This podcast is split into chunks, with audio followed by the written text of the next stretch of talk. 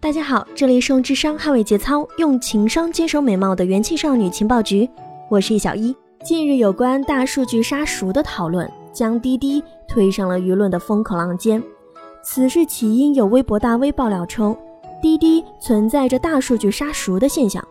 用滴滴打车，同样的出发地，同样的目的地，这显示的价格却是不一样的。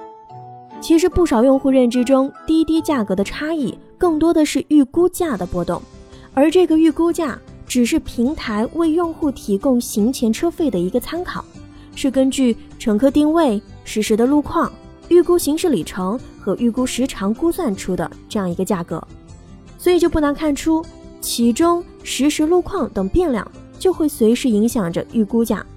所以如果有用户进入预估价界面的时机不同，实时路况如果发生了变化，那就会影响到预估的结果。所以预估价产生一定的波动，实属是正常的。此外呢，用户发单时所处的网络环境不同，也会影响到预估价。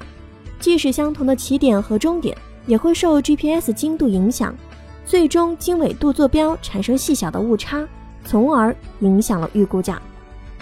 另一方面，这个预估价其实也并不等同于最后的支付价格，用户具体支付价格还要由里程总数。行车时长等等标准计算得出的，这和一些旅行网站上明码标价的酒店价格有着本质的不同。所以说，滴滴预估价杀熟这句话从逻辑上往往就是不成立的。正如有媒体对此评论称：“高考预估分能上大学吗？”这其实也是属于一个道理。这名大数据专家、电子科技大学大数据研究中心主任教授博导周涛表示：“让不同的消费者看到不同的价格。”大家往往一听到这个就觉得是价格歧视，其实可以反过来想，有些消费者看到的是原价，有的消费者可能会看到优惠券、返现券后的价格。在这种意义上来说，我们可以不把它理解为价格歧视。近期就有段关于滴滴打车是否杀熟的验证视频在网络上疯传了。这个视频当中呢，做了三次试验，A、B、C 三个用户分别使用 iOS 和安卓系统的手机。平时使用滴滴打车的频率也各不相同。那为了确保实验的严谨性，三次实验均同时从相同地点打车去一个地方，而最后实际价格其实相差是无几的。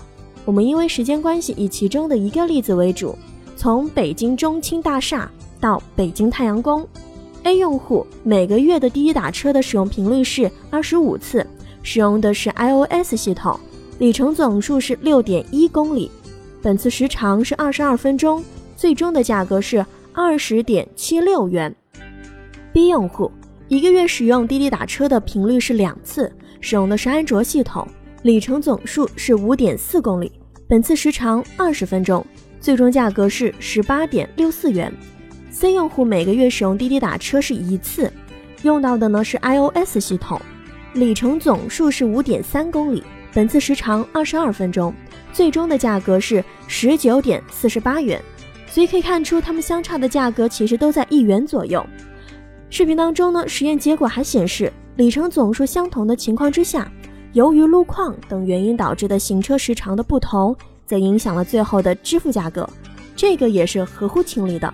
而对于此前网上的诸多传言，近日滴滴 CTO 张博也回应称，滴滴平台上不允许价格歧视，打车价格。不会因人、因设备、手机系统而异。滴滴从未有过任何大数据杀熟的行为，以前没有，这以后也永远不会有了。此次被卷入大数据杀熟的还有京东、携程、美团等知名公司，这一时间也引起了网友广泛的关注和热议了。有媒体报道就称，在携程 APP 上，同一家酒店的新老用户预订价格是不一致的。新用户价格较老用户略便宜一些。